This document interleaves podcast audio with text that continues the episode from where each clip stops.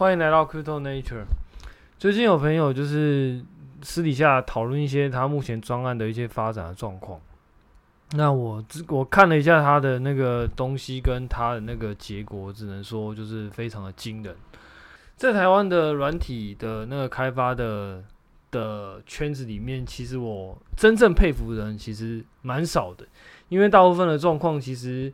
嗯，可能有有些人会很多演讲，但是很，但是你其实根本不知道他那个演讲到底是是他自己写的呢，还是他只是照搬人家文件上的东西，然后自己去整合，就是有点像是资讯，就是资讯转贴啦，就是可能他在呃看某一个 framework，然后那个 framework 可能有一些文件，然后他就是把那些文件自己吸收，然后用一个另外他的方式去表达出来，然后把它变成一个。演讲，或者说把它变成一个嗯比较少 YouTube 啦，但是可能就是就是呃文件文章，然后去讲说这东西很棒，然后应该要怎么用之类的，这种东西很多啦。啊，我不是说这样的东西不好，确实它在很多时候其实它能够帮助，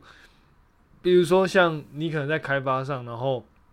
有一些嗯问题，那这个问题不见得在文件里面有提到，因为文件可能他写的就是。一个很就是算是一个制式的东西，它就是有点像 tutorial，或者说像一些解释文件嘛。但是它有很多 case，它不见得会跟你讲。那呃，资讯转传播这件事情，它可能会将它，因为它是用它自己的语言去讲嘛，那可能会带入一些他自己的使用经验。那在这个情况之下，你可能会遇到一些他可能遇到某一些问题，那你可能也遇到，那你可能可以参考他的解法。所以我也不是完全的去否定这样的东西，甚至我觉得这样的东西在很多时候其实是很不错的一个参考的来源。但是呢，毕竟它就是呃有点像是转译，有点像是就是那个有点像是文件的搬砖，它只是把别人的东西，然后呃透过他自己理解的方式去表达出来。不是说这样子不好啊，只是说这种比较少原创性的东西，可能对我来说就。我觉得他的，嗯，我的我我对于这个东西的钦佩度就会比较低一点了，因为毕竟这东西不是你原创，然后很多 source code 也不是你写的。当然，在这个程度，在这个角度上，其实我算是比较老派的一个人。那，嗯，跟我聊天那个朋友，他就比较偏向于是后一，呃，后一类型的人，他自己写了很多 source code，然后他自己也会帮这些东西去写一些文章。我只能用两个字来说，就是钦佩啊！他他真的是太厉害了。那当然就是，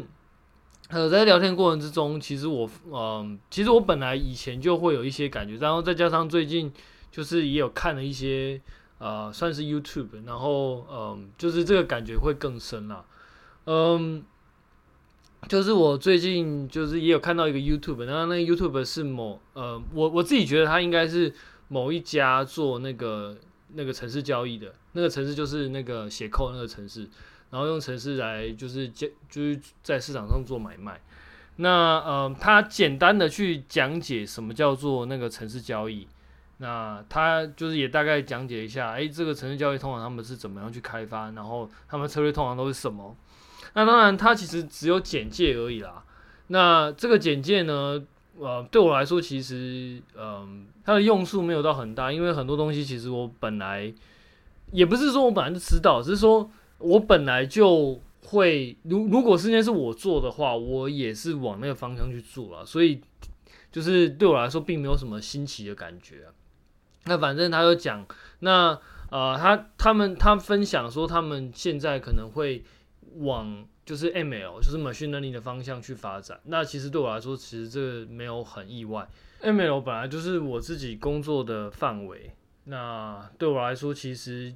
因为他本来他在那个整个 YouTube 上面介绍的，其实就在讲说，诶，他们怎么样，就是他们在用 ML 去搭建一个城市交易的算法的时候，他们是步骤是什么？那基本上呢，就是资料仓储、资料清理。然后资，然后接下来资料前处理之后，然后进行那个演算法的开发，然后最后才还还要再去做测试。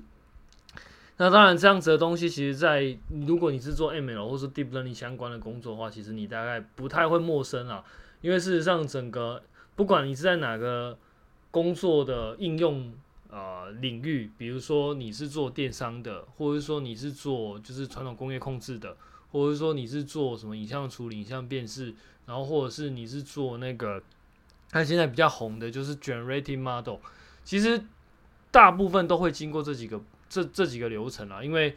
嗯，当然，当然，其实会有一些例外啦，因为像是比如说像 reinforcement learning，那它可能就不一定会有准备资料这个过程。那反过来说，它需要去做的其实就是去建造一个虚拟环境，然后用这个环境去产生出一些 data，然后再用这个 data 去做训练。那这个状况可能就会跟就是刚刚讲那些其他的 deep learning 会有点不太一样。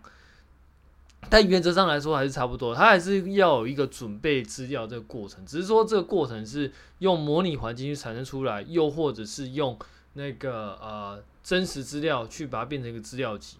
那打个比方来说，像我们以前就是最早最早就是在二零一二、二零一三那时候，我刚踏入就是做 machine learning 的时候，其实那个时候大家都是传统的演算法，那个时候还没有。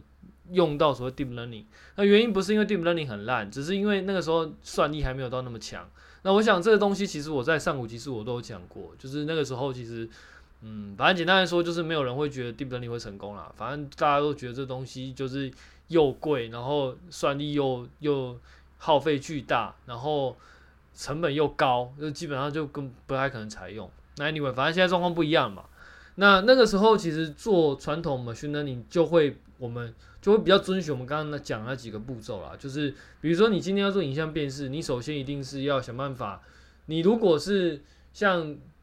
有一些就是像演算法，它必须要去训练一个模型出来的话，它就必须要去收集，比如说你现场的一些资料，然后把它变成一个资料集，然后再用那个资料集去训练出一个辨识的模型，然后再用这个模型去做一些 test run，然后去看看说，哎，你这个模型到底实际表现上可能会怎么样？因为呃，我们训练用的资料集是一回事，然后测试用的资料集是一回事，但跟真实状况的资料集又是另外一回事。因为真实资料它会遇到很多奇奇怪怪的状况，那就不是在呃训练资料里面会可能会遇到的。因为你在真实状况，比如说像我一开始做的那些什么 AI，那它可能是在工业控制里面会遇到的一个状况。那在工业就是在那个状况底下呢，你可能会有一些呃，比如说。呃，你的产线上可能有杂物，或者说你的相机可能它的角度不对，然后导致你照出来的照片就变得很奇怪。那又或者是就是你可能在现场会有东西挡到那个相机，然后让那个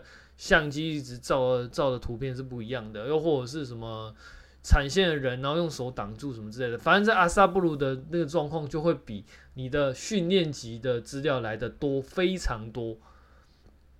那当然，你在那个当然不是说训练资料不好，而是说你在制作训练资料的时候，就我们刚刚讲了嘛，你收集资料之后，你要做资料仓储，那你还要做资料清理，那甚至你你可能还要再做资料前处理。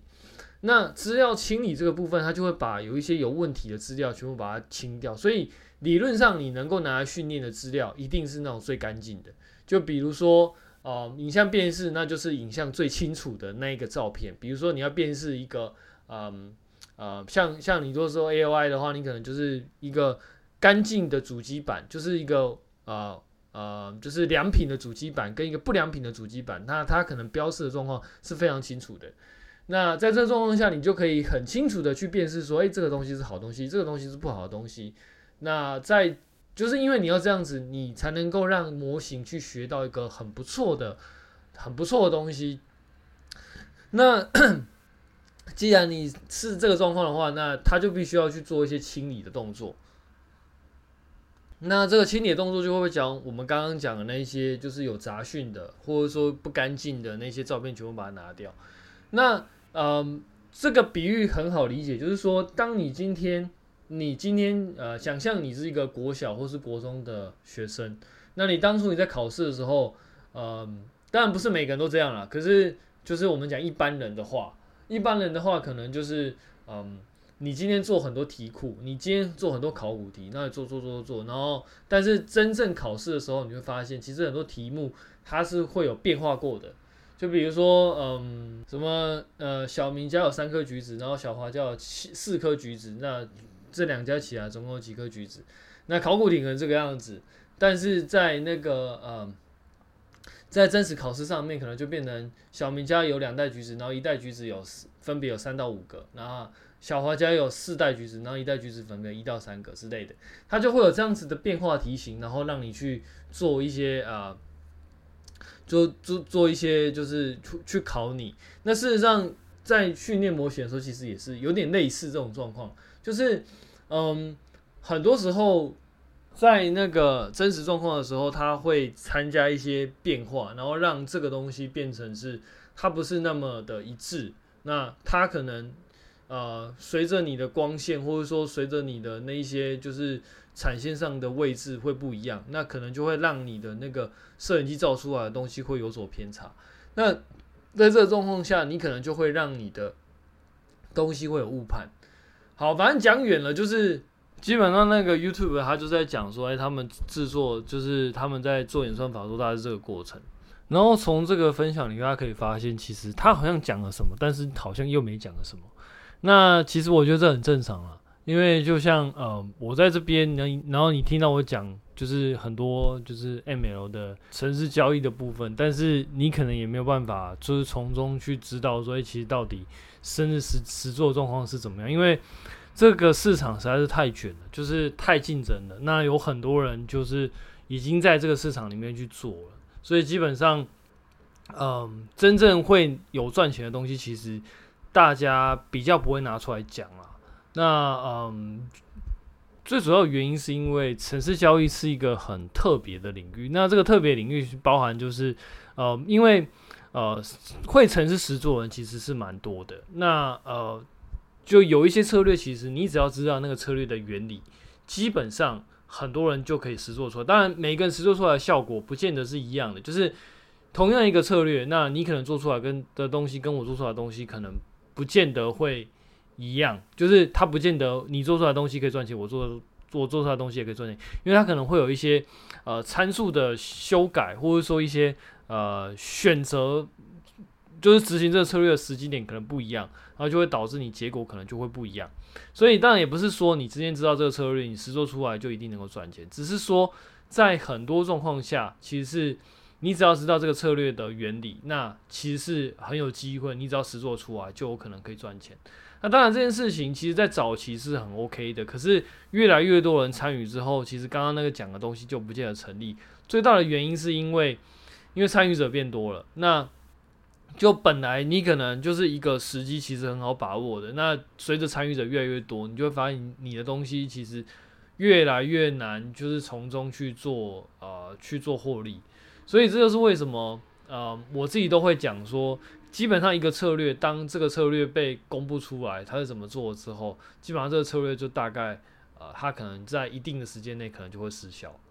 那当然，你还是能够找到它应用的，你可能可以找到，不是还是可以，就是可能可以，但是我觉得那个，嗯、场域就会越来越越来越少，因为你你因因为你想嘛，你你想得到，别人其实别人大概也想得到，那大概就是会。就是大家一起疯狂涌进去竞争，然后就是到最后就大家都没赚钱。所以，嗯，我们看常看到的比较大型，像文艺复兴基金啊，或者说像一些比较大的那个演算法交易的公司，或者说像一些做那个 ML trading 的，其实基本上他们就比较不会去公布自己的演算法，因为基本上那个东西就很算是一个比较敏感的东西啊。那当然，我今天讲的这东西也不是说就是要去。讲这东西的实作，我我今天要讲的就是说，其实我自己会觉得，在做这一块啊，嗯，假设你今天做就是演算法交易的这一块，其实我我自己对于这一块的看法就是会越来越多竞争者，因为尤其是现在，嗯，已经有很多工具可以用，那当然就是最呃直觉的，就是像你在。很多交易所里面，它都会有所谓什么自动化交易的一些工具可以让你用嘛。那当然不是说你今天用了它那个东西就会赚钱，那基本上也是也是不太可能的。因为就像我刚刚讲的，虽然说很多工具可以用，但是并不代表你用了就一定能够赚钱。因为这个工具如果是大家都能用的话，就代表大家都用你同样的演算法，那你觉得有可能会赚钱吗？基本上也还不是说不会啦，但是非常困难。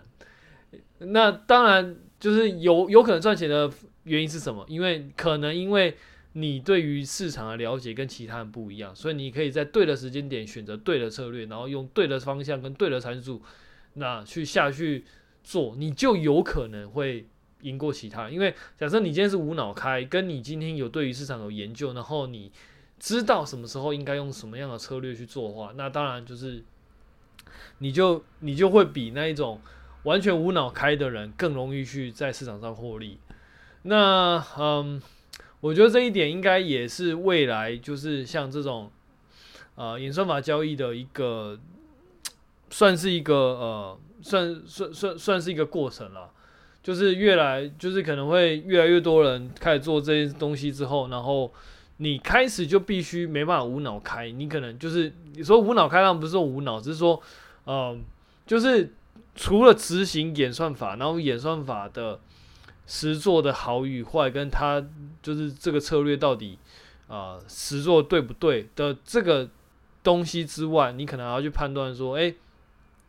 这个这个市场，你要做这个市场到底行不行？它有没有办法用承受这样子的策略？然后你要在什么时间点做？因为有些策略可能它适合时间点不一样。有些就就就就你把它想成，就是它就跟你很多在呃呃人工去做策略的时候，其实效果就是状况是一样的，不能说效果一样，那状况是一样的，就是你必须要判断说，哎，什么时候的 timing，然后什么时候用什么样的策略，所以到最后就会变成可能。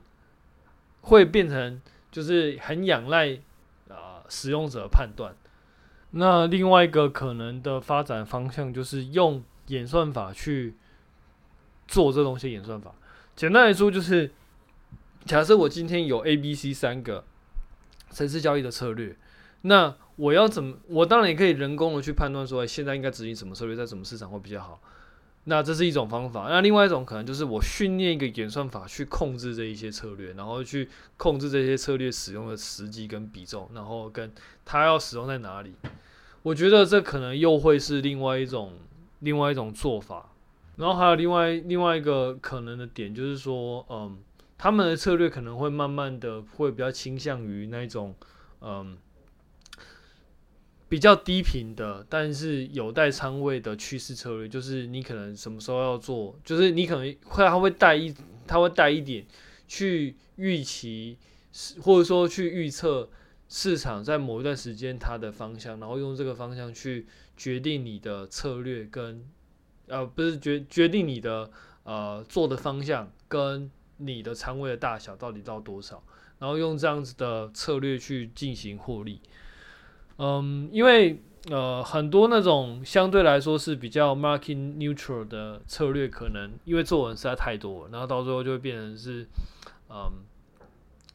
当然不是说这样的策略没有机会啊，他可能还是会，他可能会有，他他应该还是会有机会，只是说呃他做人也会比较多，那竞争者也会比较多，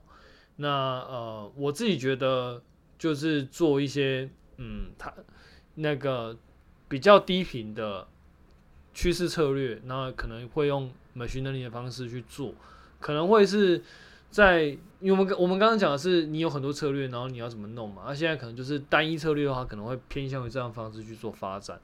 因为我自己觉得，你要做高频的话，就像那个 YouTube 里面所讲的，其实高频来说竞争者实在太多，然后高频的话，你还会对于你的设备其实是有要求的。尤其是有一些很高频的策略，它其实非常的仰赖你的演算法，需要非常快。那基本上这快呢，那个是连语言层级你都要快。比如说你要用 C 十做，然后再加上你用 Assembly，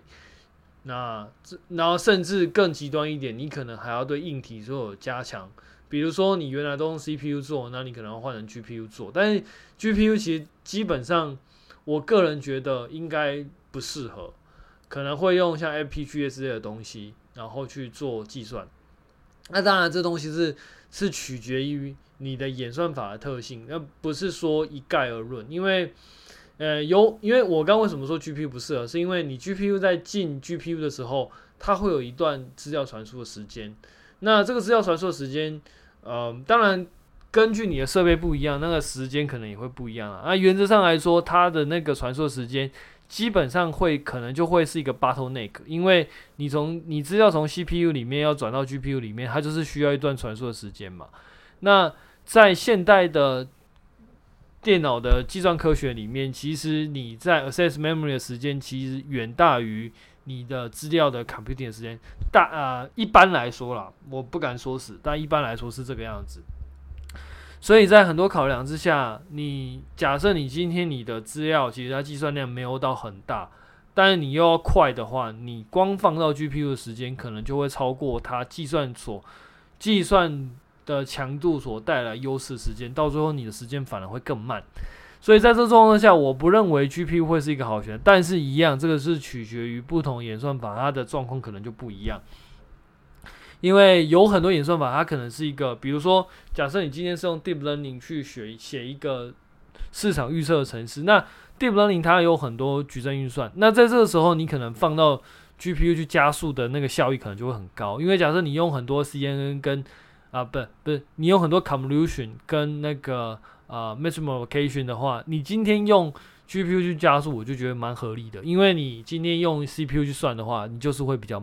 你就是。在很多状况下，你就是会比较慢啦。当然，一样就是取决于你的架构啊，不也不能说 CPU 一定比较慢，只是说取决于你的架构。通常来说，你越多 convolution 的 layer，跟你越多的那个呃 fully connected layer，你用那个 GPU 去算，你就是有机会会比较快。那很多人他可能会用 FPGA 去做实作，那当然这就是另外一个另外一个那个另外一个范畴。Anyway，反正这个其实也，就是你会发现我这个频道其实讲的东西都会跟以前，或者说讲的东西到时候结论都会差不多。因为为什么？因为我以前就有讲过，就是说很多 machine learning 的策略，呃不，很多 machine learning 的专案，其实它对于硬体其实是非常的，它需要非它非常需要硬体的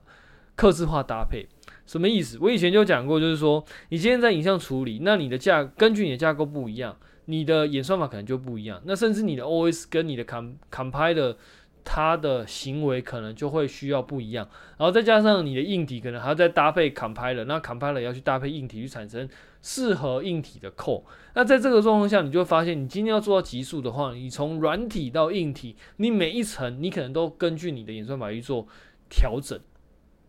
那这就是为什么我曾经也有讲过，说为什么我会对于 Apple 或者说对于 Tesla 他们的东西，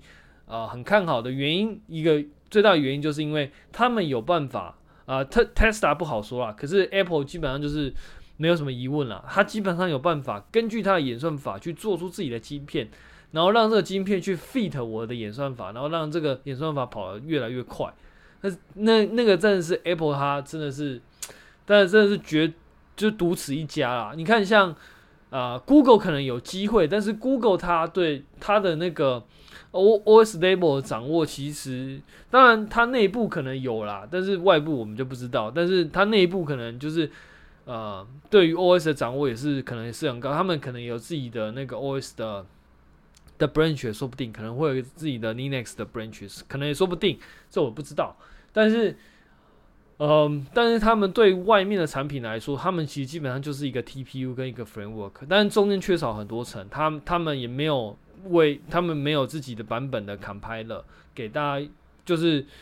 呃也不是没有，其实是有的，像那个 TensorFlow，它 TensorFlow Two 它有一个有一个很特殊的 backend，就是 XLA，就是那个 accelerator，这个 accelerator 其实就是我刚刚讲 compiler 的东西，它就是将那个 TensorFlow 的东西，然后转换成就是一个特殊硬体，不，就就就是用 compiler 去转成特殊的 IR。那这个 IR 他们把它称之为 MLIR，就是 Machine Learning 的 Intermediate Representation。那这个东西呢，就是它就是 compiler 的一个实作技巧啦，就是将不管你是什么语言，C 语言、C 加加、Java。然后甚至什么 Python、Ruby 都有机会转成，透过 compiler 把它转成这个 MLIR。就假设你今天是用 Ruby 写的 ML model，你今天是用 Python 写的 ML model，C 加加写 ML model，你就有机会把它转成所谓的 MLIR。那这样这个 MLIR 去根据你的硬体转成那个硬体的语言，那基本上就是希望这样的速度越说越快。那嗯，我相信在苹果，它一定有它自己的这一套，因为其实 NVIDIA 也有，因为 NVIDIA 它有一个东西叫做那个那个呃 NVCC NVIDIA C Compiler，那这个 Compiler 其实它就是编译成 CUDA，就是你今天用 C 写，它就变成一个 CUDA 的 RTX 的语言。那在这状况下，它就有机会在这个 layer 里面让这个 compiler 产生出来的语言非常的符合他们的硬体。那嗯，所以它就是为什么我对 NVIDIA 这一家公司也非常就是。嗯，对，反正反正就非常看好啊，基本因为这个东西就是它为什么可以跟那个呃那个那个那个那个那个苏妈公司叫什么啊？算了，忘记了。反正就是苏妈公司，他们公司最最呃，我个人觉得最大的差距其实是在这边，因为这边可以决定很多事情。那当然不是说苏妈的公司没有机会啊，只是说这个差距其实非常嗯，我个人觉得非常难追，然后也非常巨大。因为这个东西会牵涉到，嗯，开源，因为因为我们现在其实用的很多所谓的模型，它基本上都是背上两个 framework 去做出来的，一个就是 Google 的 TensorFlow，另外一个就是 Facebook 的 PyTorch。那这两个东西基本上主宰了很多 data science 它用的东西的，嗯，到最后会使用什么东西。那基本上 data science 它也不 care 你下面 hardware 是什么，因为对他来说，他只认就是。PyTorch 或者说 TensorFlow，但是对于 PyTorch 跟 TensorFlow 本身 framework 开发者就非常重要了，因为他们在，因为他们是真正会去对接这一些 hardware 的 driver framework 的人，所以假设你今天你的发展就是你的 compile 的东西很很好接的话，对于这些 framework 来说，他会很愿意去做这样的东西，因为对他们说做起来比较容易嘛。那这个东西我自己也深有体会了，因为我以前。在不是不是不是近几年，是在那个一七一六年的时候，那个时候我自己因为一开始其实为什么会用 CUDA 啊、呃？最大原因就是因为 OpenCL 那个时候资源实在太差。那、当然这个东西会有很多那种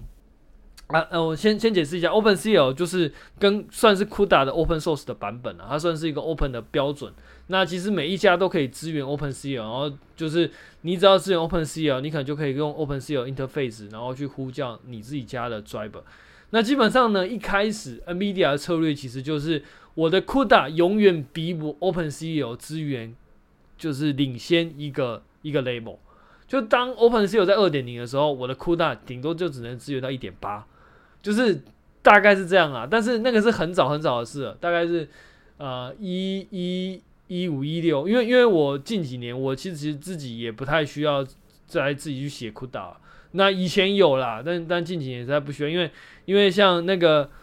嗯，之前我必须要自己写，是因为那个时候没有 PyTorch，也没有 TensorFlow，那只有一个什么 Fiano，那很多状况下你必须要自己写，啊，现在现在都不需要，现在都现在基本上因为人家是一个 team 嘛，那你就你就一个人，那基本上。嗯，只有非常少数人才有有有办法一人当很那种可以打一个 team 的，就是像我自己的话，其实我自己知道，嗯，我离那个境界很远了。反正就是别人都已经一个 team 做出来的东西，其实你很难一个人，然后在很短时间内做出一个可以跟他们互相匹敌的东西啊，非常非常非常非常困难。反正就是，嗯，现在我大概也不太需要自己去写这些 CUDA 的东西，所以我资料应该绝对是会比较落后的。可是当年其实我很清楚的记得，就是我支援 CUDA 的所耗费的时间绝对远小于我用 OpenCL 自己写。我那个时候那个苏妈他们的 GPU 实在是非常非常的难搞，就是不论你怎么弄，砍牌了就是不会过，啊就就就你你你你写了一段时间，你就会想放弃了。那呃，当然也不是说 NVIDIA 就很好啊。其实，在二零一二零一二、二零一三的时候，那个时候其实 CUDA 的资源其实也是，尤其是那个时候，嗯呃，，Linux 那个时候还没有对于 CUDA 这东西资源很好的时候，那个时候 Windows 要支援 CUDA，基本基本上也是弄到快吐血，因为它通常都会跟你的 Visual Studio 那个会一起，你你会用 Visual Studio 去编译。那 Visual Studio 的版本又会根据你的 CUDA 版本，然后编译的方式可能又不一样。我那个时候真的非常非常非常痛苦。你公司要编一个 CUDA，妈编译到你妈要哭出来，真的是真的是这样。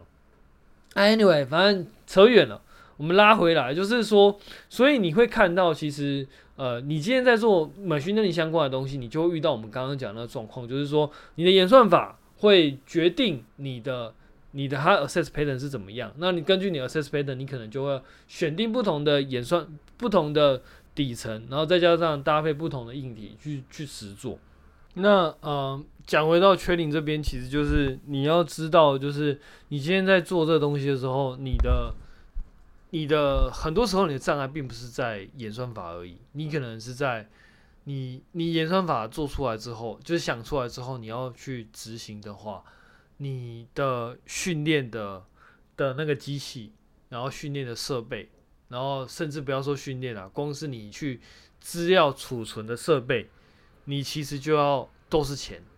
比如说你资料拉进来之后，那你要去做资料存，就是存放啊，需要钱。然后你的资料做 pipeline 也需要钱，然后你资料训练需要钱，需要测试可能也需要钱。那你可能每一个地方，你当你资料放的越多，你的那个仓储费用费用可能就会越高。那呃，假设你今天又需要跑的东西要快一点的话。那你需要的那个钱可能就会又会更多，所以你知道，所以就会发现其实这个东西，嗯，就是其实大部分人就是听听故事就好了，因为这个东西真的不是，就算你今天是一个 machine learning 的的人，你要搞这样的东西，我都不觉得它是一个嗯容易的事情，因为你考量到的绝对不会只是演算法本身，你可能还要考虑到其他东西。啊，那这是没有办法的事情啊，因为假嗯，因为你今天弄要弄到 ML 的话，你可能就必须要，就是你就会面临到我刚刚讲的这些东西。OK，那 training 的部分大家就讲到这边了。其实我今天本来是想要讲一下那个 Firedancer 的，那 Firedancer 是 Solana 的那个嗯，是，我不能说新的 client，因为事实上它目前实作部分其实还没有到一个真正的 client。但是我觉得它还有很多点蛮有趣的，呃，因为时间的关系，我今天就先讲一部分了。因为本来今天主要是要讲那个，就是主要是要讲这个部分的。那嗯，但是因为就是最近刚跟朋友聊天嘛，然后就有很多想法。嗯，我觉得可能之后假设时间允许的话，我可能就会呃不会两个礼拜开一集啊，因为我觉得嗯，虽然说现在还在熊市啊，但是。怎么感觉好像有，就是最近的那个币价，其实，嗯，我觉得好像也还不错。那当然，嗯，在这个市场状况下，我就会比较开始比较收敛讲一些就是标的的东西，因为之前会比较讲啦。当然，如果你有兴趣的话，你就是去听，可能半年前吧，应该是一月那个时候的事情了。那呃，那个时候我还会讲说一些什么标的，现在嗯。我我觉得我之后可能大概也比较不会讲了啦，我可能会讨论一些专案。那呃，当然这些专案某一个程度上应该都会，我会是比较兴趣，那呃会比较看好的，那就比较不会去讲一些就是呃标的的分析，因为呃一方面是这个市场感觉嗯会比较好一点，然后怕会害到人。那另外一方面呢是。我自己觉得，因为这边毕竟我也没有去，我我也连推荐码也没有放嘛，那就是我也没有做什么其他带单的事情，所以基本上我觉得，我希望这边大家就是一个非常单纯，然后我就讲一下我对于这些项目啊，或者说我平常一些开发的一些想法跟看法，那可能会带到一些跟嗯。跟币圈项目有关的东西，因为因为其实就算我在聊我们训练力，其实你会发现，其实很多东西还是会带回到，就是它会某某一个间接或直接会跟那些币圈的一些东西会有关啦，大概就是以这个方向为主啦。那反正就是嗯，最就是最近我大概看了一下那个 Firedancer 这个部分，那我自己觉得。Fire 这 Firedancer 这个部分呢、其实呃，目前它实做的方式其实就是在每一类执行的功能之中一段一段做优化。那它目前优化到就是 Signature Verify 这个部分。那这部分呢，它其实做了很多调整，比如说像他在进那个我要去 Verify 你的那个签名的时候，之前他的做法会是用一个一个 Pass，算是一个。嗯，我我把它称作一个 pass 啊，或者说一个一个 pipe，不讲一个 pipe，就是一个站，然后那那那个东西就负责执行是呃 signature verify。那当然这个部分执行完之后，就往后面一个一个站丢，它有点像是一个一个流水线了、啊。那那个 signature verify 可能就是一个站点，那站点就 verify 完之后，然后就丢到下一个站点去。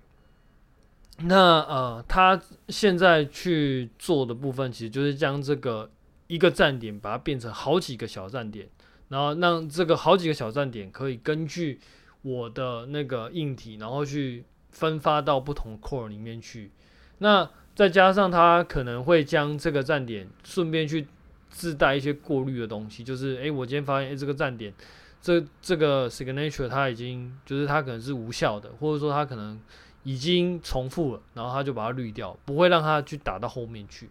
那我觉得这个东西在对于 DDoS 的时候可能会有很大的帮助啊。那当然不止这个样子啊，它其实目前看起来它有分一段一个阶段一个阶段一个阶段的不停的在去做每个站点去做优化。那等全部等全部的东西都做完之后，我相信它应该就会变成另外一种 client 的那个的版本。那、当然，我们今天就先讲到这边了，然后下礼拜我们就大概更详细的去讲这些东西。啊，呃，我可能会写一个文章啊，不过不知道，就反正就先这样。那，嗯，我们之后再见，拜拜。